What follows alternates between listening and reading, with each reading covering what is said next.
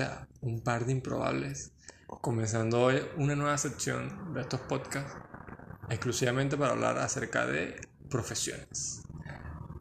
Nuestro primer invitado hoy, hablando este, abriendo este nuevo segmento, es el señor Carlos Miguel Bello Escobar y nos viene a hablar acerca de la fisioterapia, una carrera conocida, escuchada por muchos, pero que en realidad no, no tenemos un conocimiento general o muy bien plasmado acerca de lo que es la fisioterapia.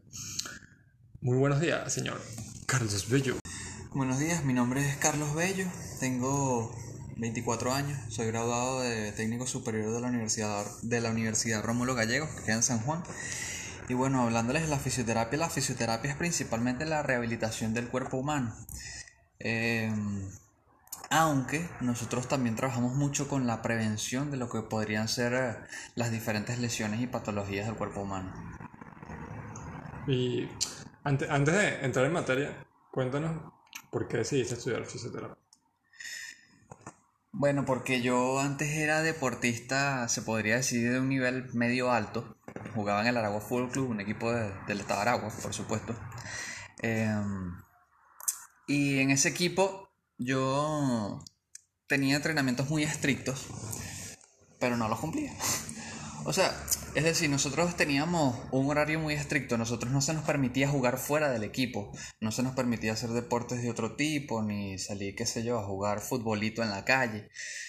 Pero yo no cumplía esas reglas porque a mí me sobraba la energía en ese momento y tenían buenas condiciones y salía a jugar básquet con, contigo, por supuesto estabas ahí ese día. y con mis amigos y tuve un pequeño accidente y tuve una lesión al tobillo que en ese momento no, no detecté como lesión, sino que pensé que era un golpe nada más.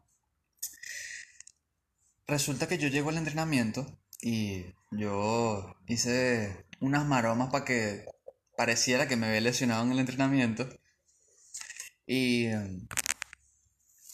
¿Qué está carayito? ¿Qué se está, ¿Qué se está riendo? bueno. La marca. Eh, para que pareciera que me había lesionado en el entrenamiento, tal, no pasó nada, nunca me al final nunca me descubrieron. Pero yo pasé como una semana, bajé mi rendimiento y se dieron cuenta que yo había bajado el rendimiento porque por la lesión, pues. Resulta que el fisioterapeuta que estaba en ese momento no supo que tenía, no, no supo tratarme, no supo evaluarme, no supo hacer nada con respecto a mi lesión. Entonces, esa misma semana, el sábado, yo estaba compitiendo por, o sea, estaba peleando por la posición. Mariana, pero cálmate. Ese, se escucha. Mariana, ¿qué es ahí? Vete para allá. Yo no sé por qué se está riendo. Sí, yo no sé qué te pasa. Serio. Yo no sé qué te Porque se muy barriga. Ah, sí, sonaba barriga hace rato. Ah. Bueno, estaba peleando por la posición. Y ese sábado me metieron a jugar pues en el segundo tiempo. Y justo entrando, vino eh, un jugador del otro equipo y me hizo una barrida y me agarró el tobillo con, con una tijera y hasta ahí llegué. Entonces, bueno, después de esa lesión no logré recuperarme, en fin. Tanta fue mi molestia eh, con el fisioterapeuta que no supo hacer nada conmigo, que eso me llevó a mí a tratar de, como a mí siempre me ha gustado ayudar a las personas a estudiar esa carrera, para no cometer los mismos errores que cometió él y que, que no se pierdan eh, vidas deportivas por errores como ese, por negligencias. Está, está muy interesante y o sea, me hace pensar que muchas, en especial en, el área, en el área de salud, ¿sabes? Muchas de las personas que, que eligen estudiar este tipo de carreras vienen por, por ejemplo, así como el tuyo. Eh, bueno, yo estudié medicina un tiempo y la mayoría de mis compañeros habían decidido estudiar medicina porque habían perdido un abuelo, eh, eh, por ejemplo, con oncología, muchos de los que querían ser oncólogos era porque habían perdido un abuelo, un familiar eh, con cáncer o, porque habían tenido alguna dolencia de pequeños o, todos vienen como que eh, por historias más o menos similares. Obviamente no todo el mundo lo elige por lo mismo. Claro. Pero está muy interesante eh, por, por la razón por la cual tú lo elegiste. Lo que me hace pensar en mi primera pregunta, que es la siguiente, cuando una persona o cómo una persona que no tenga absolutamente conocimiento acerca de nada eh, decide que es hora de ir al fisioterapia o al fisioterapeuta por una dolencia. ¿Y por qué debemos o cómo identificar cuándo ir al terapeuta, perdón, en vez del médico? Bueno, eh, parte de nuestro trabajo es ese, hacer que las personas entiendan más qué tipo de lesión tienen y a qué médico deben acudir. Pero normalmente cuando tú tienes una lesión que la debe tratar un fisioterapeuta y tú acudes a un médico normal, este médico te va a recomendar un fisioterapeuta. Porque los médicos, lo que nos diferencia a nosotros de los médicos es que nosotros podemos utilizar medios físicos y ellos no. Entonces, un médico no te puede tratar a ti con medios físicos. O bueno, de que puede, puede, pero lo estaría haciendo ilegalmente. Mm, los que legalmente podemos somos nosotros los fisioterapeutas. Entonces, él lo más seguro es que un médico te, te, te recomiende con un traumatólogo o con un fisioterapeuta.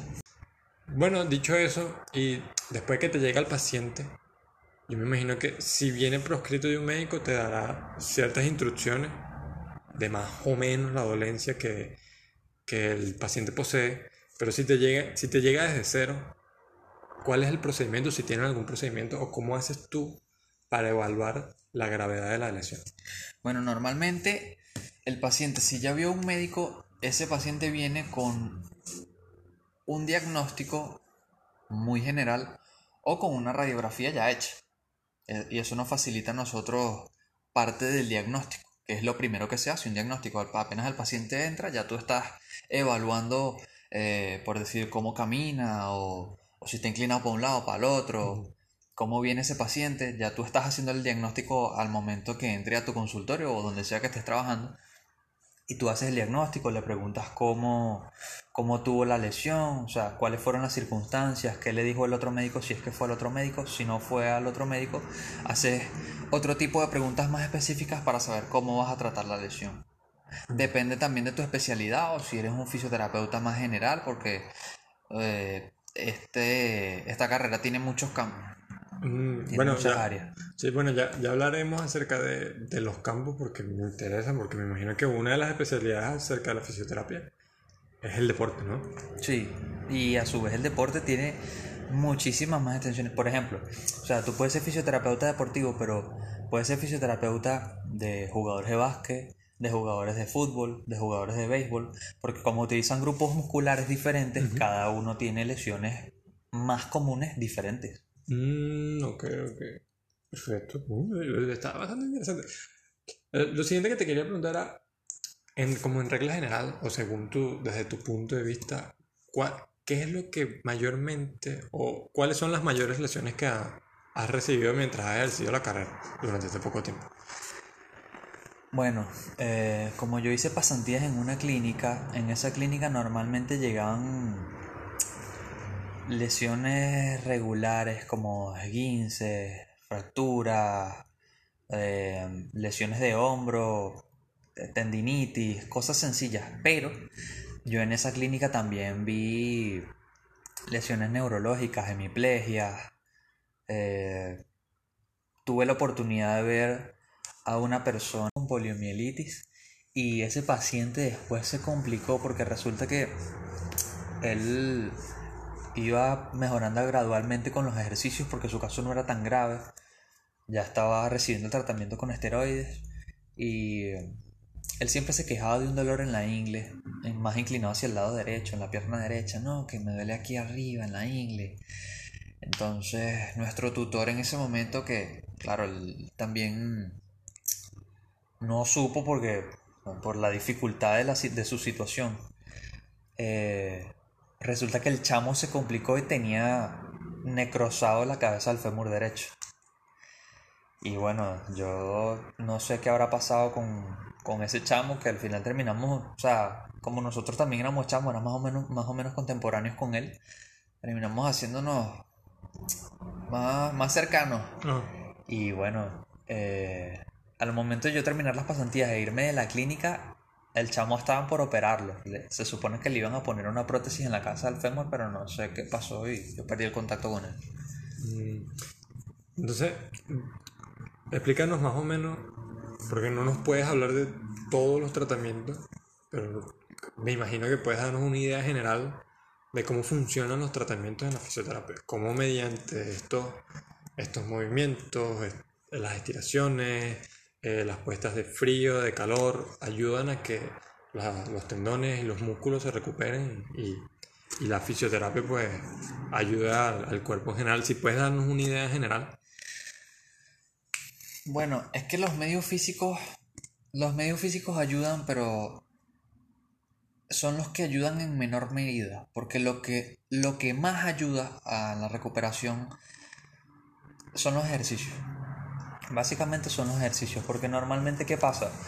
Eh, por ejemplo, con las lesiones más comunes como fracturas, esguinces, o lesiones en los tendones, o lesiones musculares, eh, desgarros, ese tipo de cosas, normalmente tú dejas un periodo de reposo para que el cuerpo sane solo y tú lo que haces es refortalecer el músculo, refortalecer el hueso, acostumbrar otra vez a los músculos a su estado normal, a la caminata, al trote, y poco a poco vas poniéndolos en, el, en la condición física en la que estaban antes de sufrir la lesión.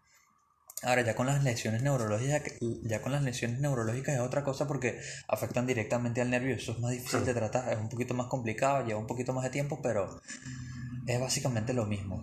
Entonces, cómo, ¿cómo, se compondrían o, qué fases tendrían estos tratamientos de fisioterapia? Porque me estás hablando de que de repente eh, está la parte física y, y, de ahí pasan unos ejercicios y, y anteriormente tienen que esperar un tiempo que el músculo como que se relaje. Entonces, explícanos más o menos en cuáles son las fases que un, un paciente regular pasa en la fisioterapia? Bueno, es que eso depende de cada paciente, porque cada paciente tiene su, proceso de recuperación más rápido, más lento, depende también de la edad, si el paciente ha practicado alguna vez deporte en su vida o, no necesariamente deporte, pero ha sido un paciente movido que, corre o trota o, es más activo que otros que sean más sedentarios. Eh, no es, no es que sean como etapas porque uno, uno normalmente va evaluando sobre la marcha. Como tú ves al paciente regularmente, tú vas modificando el tratamiento dependiendo de cómo esté respondiendo el paciente al tratamiento. Porque hay unos pacientes que responden más rápido, hay otros que se demoran un poquito más. Como te digo, eso depende de cada paciente. Bueno, vamos a, a poner unos ejemplos de los más comunes para que la gente se haya dado una idea. Cuéntanos cómo harías tú el tratamiento de Vamos a ponerlo en una fractura. Y después, si tiene alguna diferencia, hablaremos de un esguince. Pero primero vamos a, a explicarnos cómo sería el tratamiento de, una fractura. Si necesitas un poquito más de especificación, lo pones tú sobre la marcha.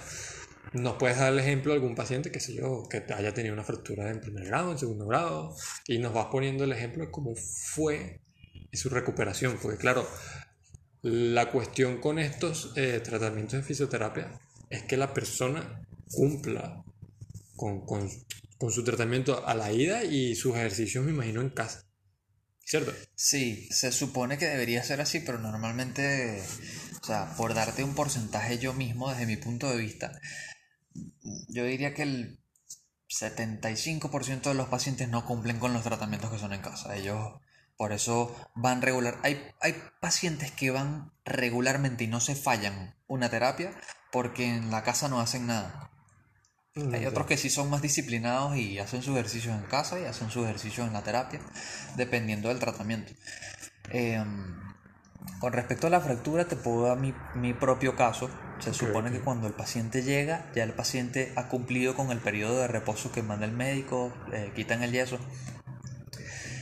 ¿Qué pasa con las fracturas? Que como pasas tiempo con la articulación inmovilizada, eso deteriora el músculo.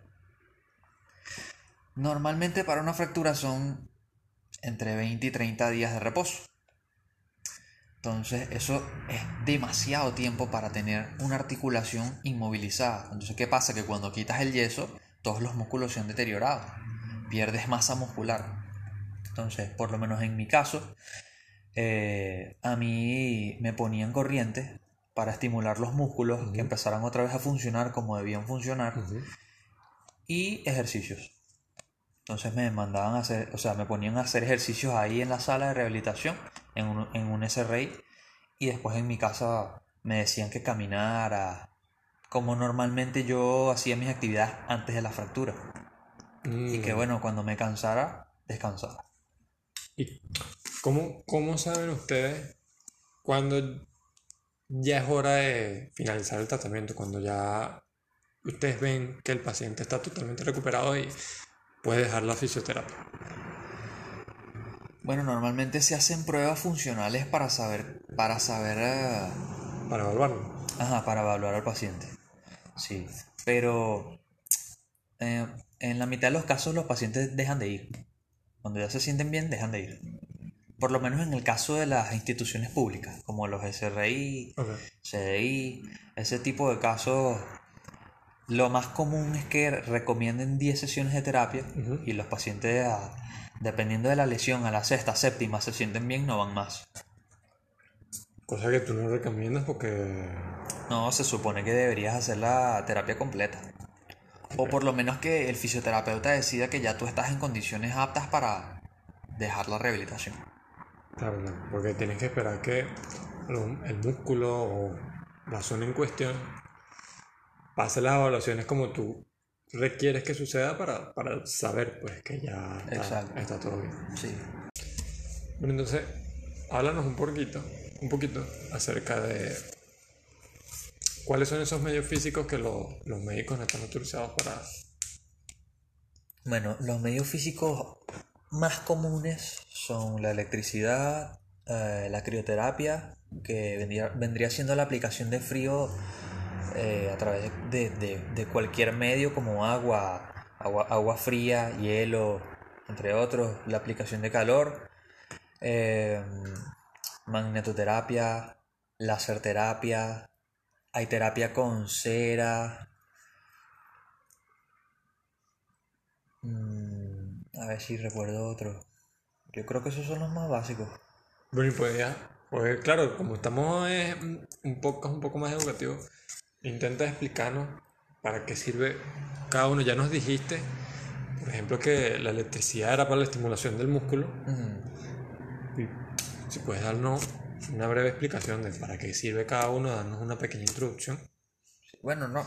La electricidad es el más común. Ese normalmente se utiliza para, para estimular el músculo y tratar de que él recupere su función normal, su función natural. Es que básicamente todos los medios físicos se utilizan en función de hacer que el cuerpo recupere su función natural, porque la fisioterapia es rehabilitación. Rehabilitación. Entonces, tu objetivo es llegar a que el cuerpo humano regrese a como estaba o lo más cercano posible antes de la posible lesión o patología que pueda estar sufriendo. Em, por lo menos el frío y el calor normalmente, normalmente se utilizan para aliviar dolor, para aliviar el dolor, para tratar con inflamaciones o procesos circulatorios para aumentar o disminuir la circulación. Eh, la magnetoterapia se utiliza para, más que todo, para ayudar a que el hueso solidifique más rápido. El láser se utiliza principalmente para ayudar a la cicatrización o a la recuperación de tejidos blandos. Y la cera de la que te hablé, que no recordaba el nombre, eh, se llama parafina. Eso se utiliza en las personas que tienen artritis principalmente para tratar el dolor. O- o ayudar en la vascularización, que es la circulación. Y, y quiero que nos expliques porque para muchos deportistas allá afuera que nos están escuchando, y claro, alguno de ellos en algún momento habrá sufrido alguna dolencia y le, le habrán mandado el típico, porque así es como se conoce, ¿no? El típico, ponte frío y ponte calor. Con cualquier lesión, cualquier lesión, ponte frío y ponte calor. Yo obviamente me imagino que eso debe ser un error. Entonces, quiero que nos des tu opinión acerca del tema y lo que le recomendaría a esas personas que, que siguen esos consejos, porque eso se pasa pues de boca en boca. El frío se trata principalmente por, o sea, se aplica por dos razones. Ajá. Porque es vasoconstrictor, es decir, que disminuye la circulación en la zona donde la estés Entonces, aplicando hace que la inflamación baje. y por ende sea. baja la inflamación.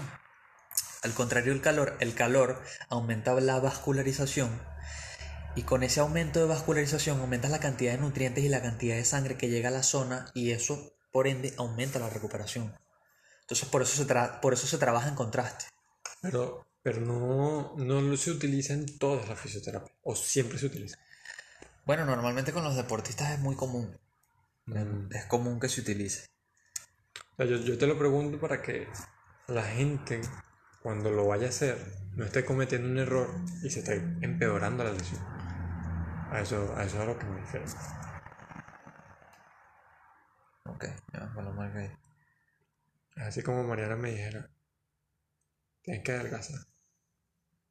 Come chuletas todos los días. ¿Qué? ¿Qué?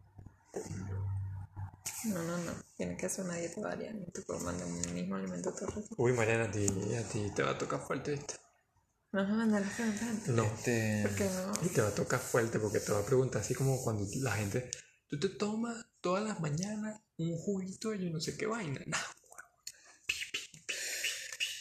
Ajá. Mira, eh, las terapias de calor, eh, de calor y frío normalmente se utilizan para traumatismos. Por eso es que en los en los, perdón, en los deportistas es tan común, porque son, son lesiones principalmente que vienen de traumatismo. Entonces, hasta, lesio- hasta, a este tipo de terapia comúnmente la llaman como la terapia de dolor. Es por eso que ya te expliqué, con el frío disminuyes la inflamación, es vasoconstrictor, por eso disminuye la inflamación. Y el calor trabaja con el dolor, aumenta la circulación sanguínea y a su vez aumenta la cantidad de sangre que llega, nutrientes, y por eso aumenta la recuperación. Y por eso se trabaja en contraste. O sea, normalmente le dicen la terapia del dolor. La terapia del dolor. Ajá. No. Bueno, mira, explícanos, explícanos una cosa. Esto, esto le va a gustar muchísima gente. Porque no, no, ten- no nos tenemos que ir a un extremo de que tengas ya este, una, una dolencia tal como para tener que ir al fisioterapeuta. Aunque me imagino que ustedes tratarán estas cosas. Pero explícanos cómo, por ejemplo, de una mal noche de sueño y amanezcamos con, con tortícolis, alguna dolencia en la espalda o en alguna otra zona de nuestro cuerpo, podríamos llegar a tratárnosla nosotros mismos mediante estiraciones o, ya tú me darás los consejos para ese mismo día de trabajo poder llevarlo como normalmente lo llevamos. Imagínate, te voy a poner el escenario, es, es lunes, estás comenzando la jornada y amaneces con una tortícolis o un dolor de espalda. Yo sé que te estoy cambiando las zonas y que de- dependiendo de la zona cambiaría la cuestión, ¿no? Pero explícanos más o menos cómo nosotros mismos en nuestras casas podríamos hacer para que pasáramos de tener la dolencia a no tener nada y poder llevar un día un poquito más normal porque es muy normal o es más común que amanezcamos con tortícolis y pasemos todo el día con tortícolis y sea una molestia hasta que nos vayamos a dormir al día siguiente y bueno, ya, ya se pasa. Sí. Bueno, por lo menos con la tortícolis eso sucede porque duermes con, la, con el cuello en una mala posición y dejas los músculos del cuello contraídos. Entonces, lo mejor para aliviar la tortícolis es el estiramiento. Lo que pasa es que como el cuello es una zona delicada y normalmente las personas no saben hasta qué punto pueden llegar, no realizan el estiramiento la- ellas mismas y por eso lo que hacen es que si, si tienen que ir a trabajar se meten una pepa y van a trabajar. O sea, porque por una tortícolis que te dé un lunes en la mañana tú no vas a tú no vas a perder un día de trabajo para ir al fisioterapeuta a que te diga, no, mira, esto se quita con estiramiento dos días y, y ya normal. No. En cambio, con los dolores de espalda, de repente sí puede ser un poquito eh, más complicado que una persona se lo trate a sí mismo pero dependiendo de, de- o sea, dependiendo de qué es lo que está genera- generando el dolor, eh, es, es recomendable que si el dolor persiste, aunque se tomen, se automediquen o se pongan frío y calor, vaya a un médico y ese médico tarde o temprano les mande con un fisioterapeuta. Mm, perfecto. Bueno, pero quiero que más o menos le explique a la gente cómo podrían al menos apartarse o quitarse yo mismo mediante estiración a tortícolis. Porque quiero gente sana, no quiero que se estén metiendo pepa. Al final son drogas. Entonces quizás sí de una manera un poquito más natural mediante estiraciones.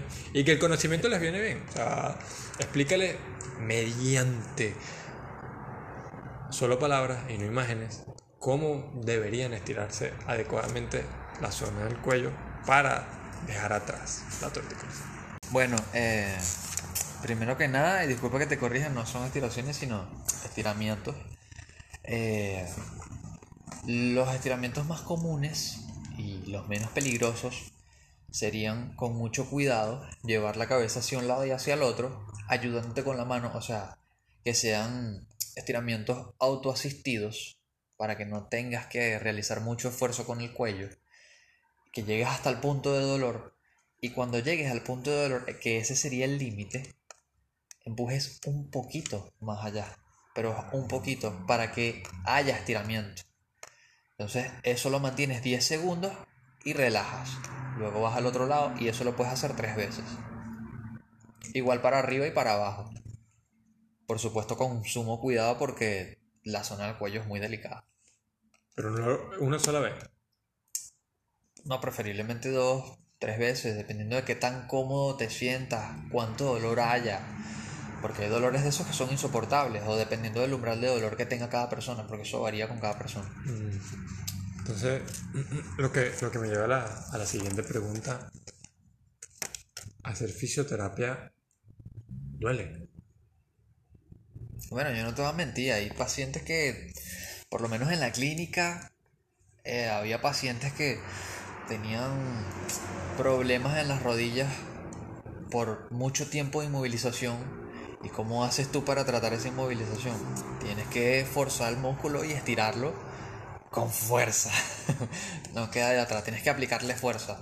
Existen técnicas para que tú mismo puedas aplicarle fuerza y pasar cierto punto que el paciente eh, eh, él mismo en sí no va a poder no va a poder hacer ¿Y cuál fue la experiencia que podrías decir que el paciente recordará por el resto de su vida? bueno lo que pasa es que nosotros en esa clínica tuvimos pacientes muy particulares porque los pacientes que iban a esa clínica se querían curar Ok.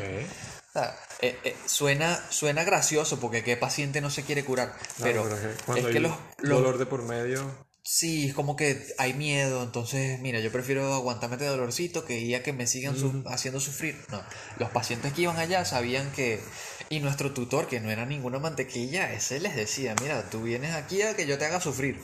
Y se los decía en la cara porque claro, es como que mejor que tú les digas, mira, eso te- esto te va a doler. Tú aguanta, te va a doler, te va a mejorar, pero te va a doler. O sea, es mejor que el paciente... Bueno, yo pienso que es mejor que el paciente tenga claro que le va a doler para que se mentalice y aguante su dolor, porque al final es un dolor que lo, va que lo beneficia. Claro, que lo va a beneficiar. claro. Sí.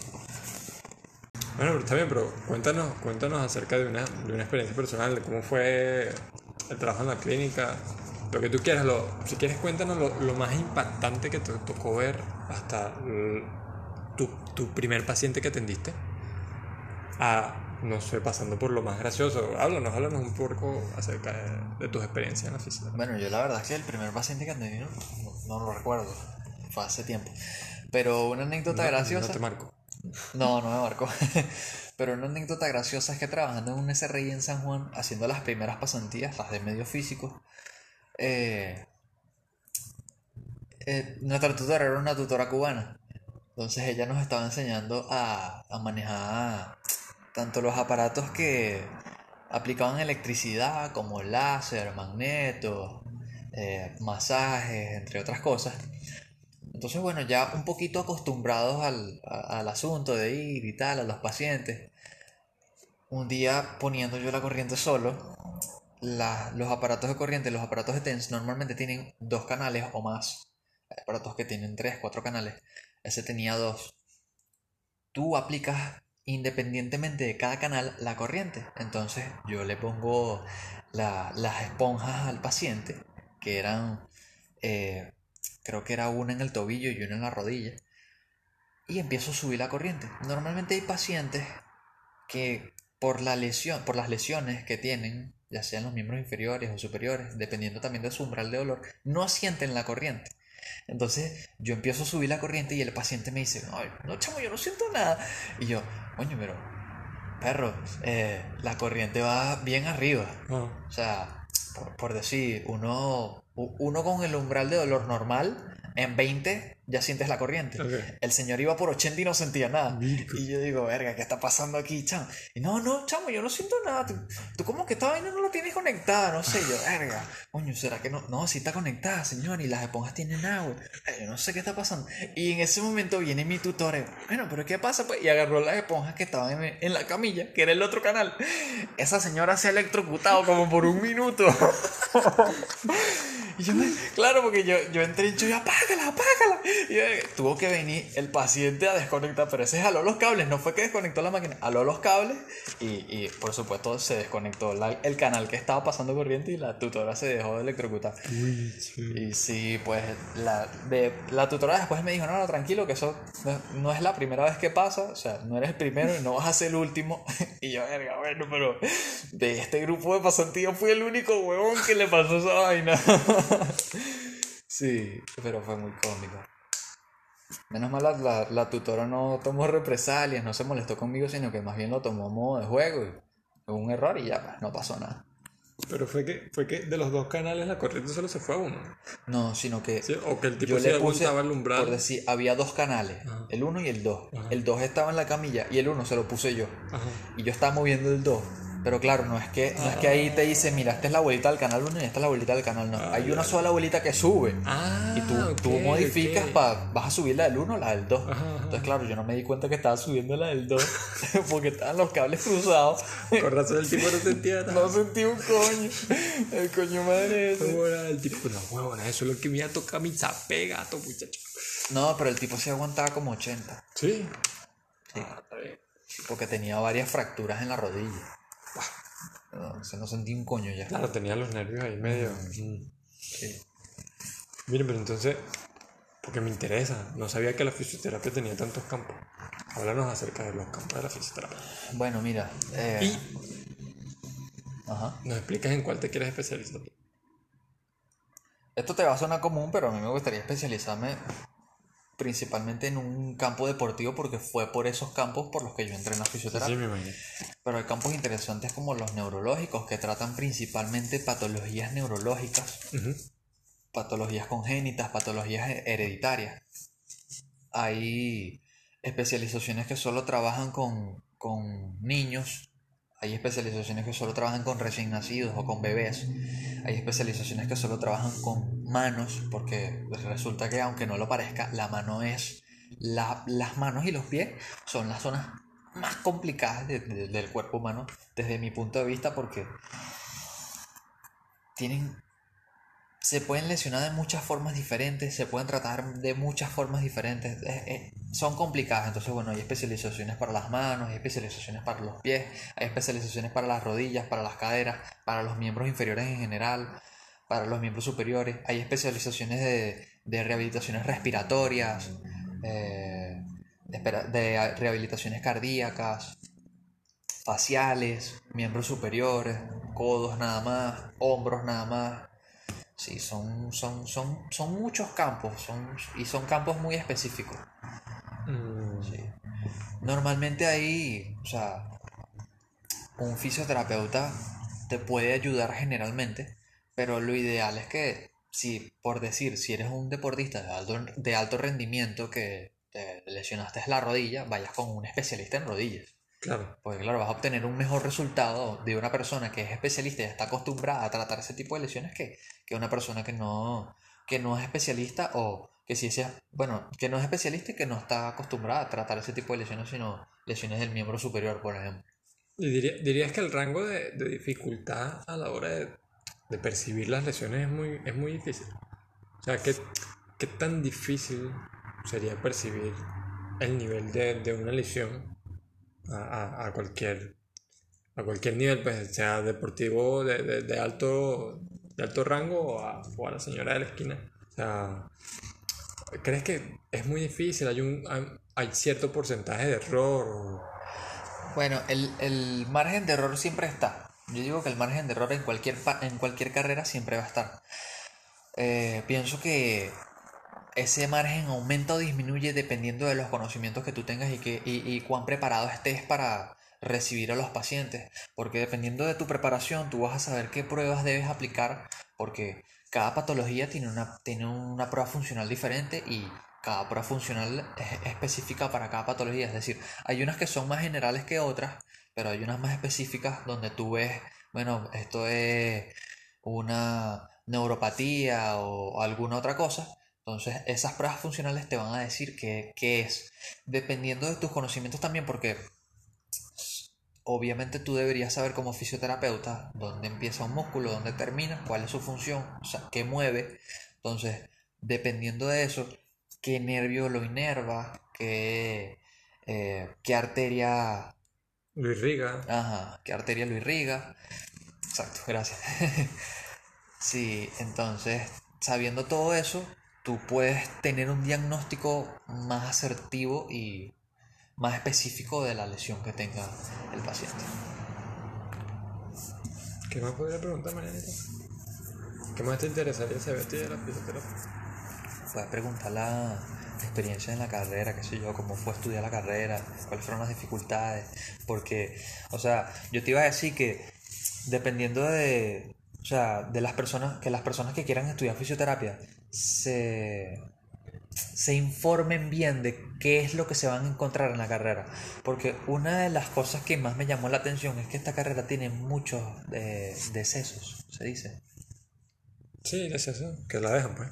Ajá, exacto. En la clínica, una de las cosas con las que se ensañó nuestro tutor es en la empatía. ¿Por qué? Porque tú para ser fisioterapeuta, como, bueno, yo digo que con todas las personas que tienen que trabajar con atención al público, necesitas empatía. Es decir, tienes que ponerte en el lugar del otro para saber por lo que está pasando, para saber por qué llega molesto, estresado, infeliz, y la paga contigo, o la va a con tu, con tu compañero, o la va a pagar con todo el mundo, o simplemente no te va a decir nada, porque hay pacientes que te dicen, hay pacientes que no te dicen, hay pacientes que te mienten.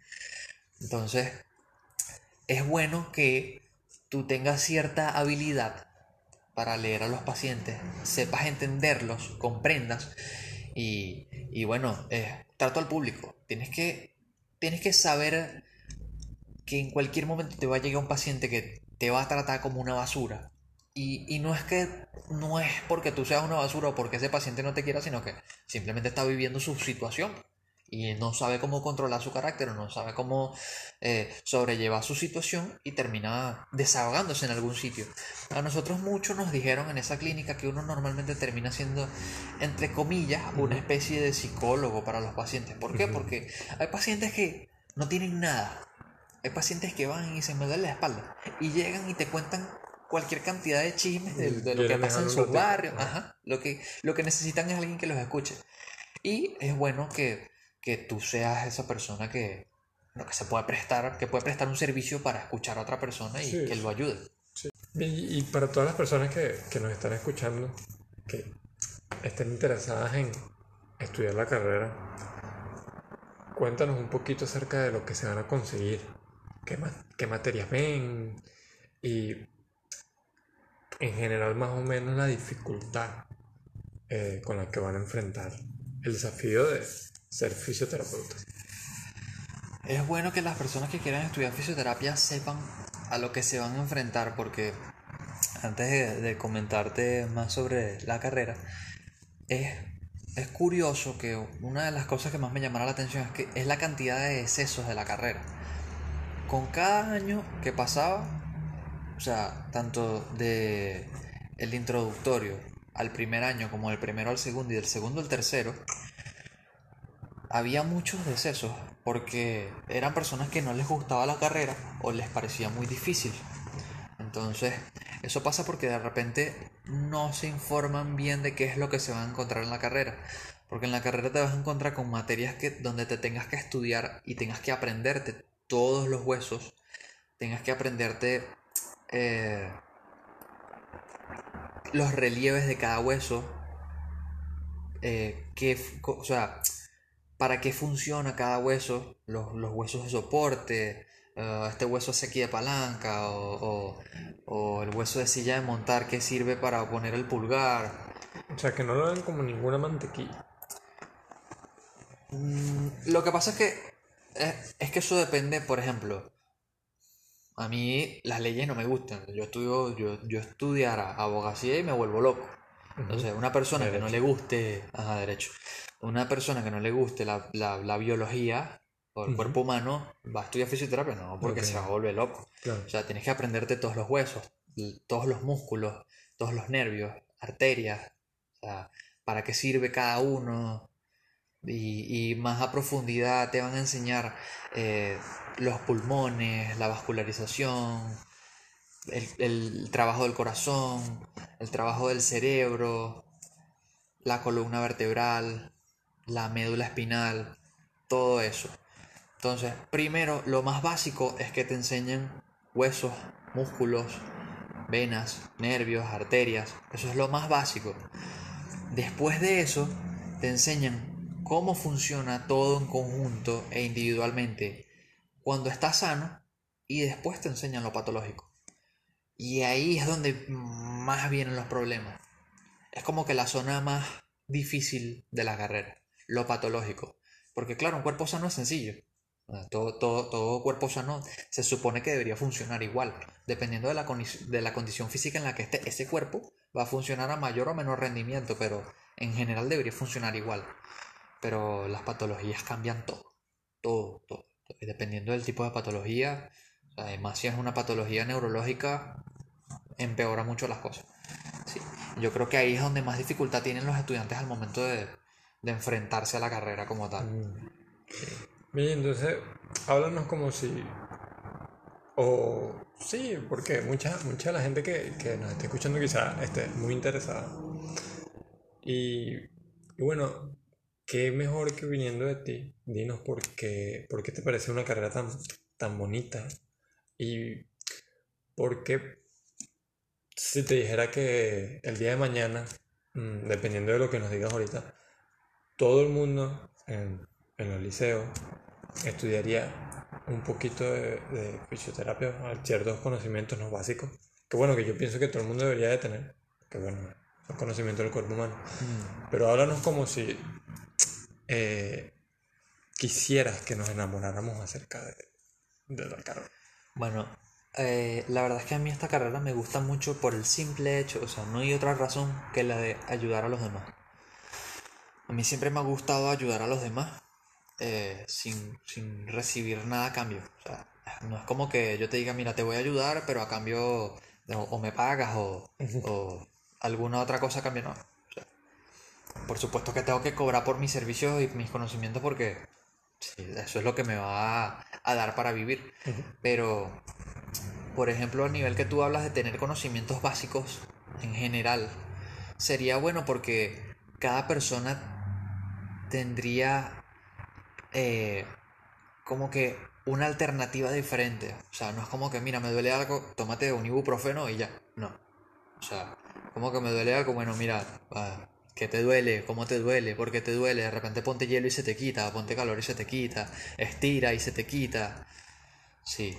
Eh, otra cosa que no te mencioné antes es que, además de rehabilitar, es como que la rehabilitación es como el 50% del trabajo. El otro 50 del- el otro, el otro 50% del trabajo es tratar de prevenir. ¿Por qué? Porque la fisioterapia se encarga también de la prevención de las lesiones.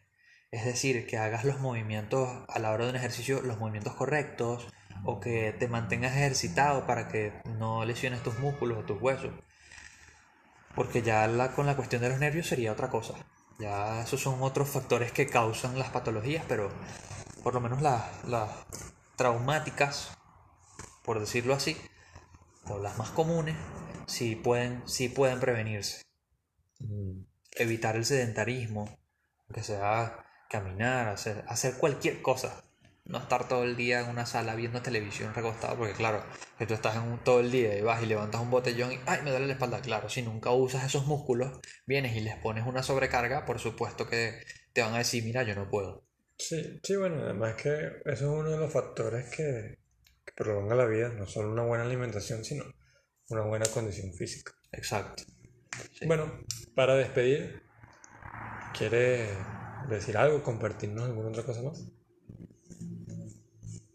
No, mi, o sea, mi única recomendación sería que, eso que ya te dije, que entren a la carrera estando informados de, de a, a lo que se van a tener Y bueno, que estudien. Y, Estudien y- y- y para las personas que no piensan estudiarla, pero ahora tienen una idea completamente diferente de lo que es la fisioterapia, un poco más profunda. Bueno, para estas personas sí, si, si tienen algún algún familiar o algún amigo que pueda Ah, eh, para estas personas si tienen algún familiar o algún amigo que pueda profundizarles un poquito más la información o si no el mismo internet, lo que pasa es que con internet es un poquito más, o sea, una ruleta, porque no sabes qué información está bien y cuál no. Eh, sería bueno que profundizaran más, un poquito más la información, su conocimiento para que sepan más o menos tratar a las patologías más sencillas, las lesiones más comunes y más fáciles, por decirlo así.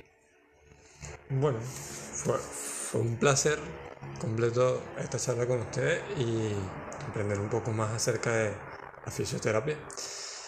Am, y bueno, este fue el primer episodio acerca de un segmento que se titulará Las profesiones y estaremos hablando con distintos profesionales en sus ámbitos de trabajo y conociendo más de cerca en qué consiste su carrera y, y cómo se desempeña su vida alrededor de la misma. Eh, ha sido un placer, Igualmente, gracias por invitarme. así que gracias a todos por be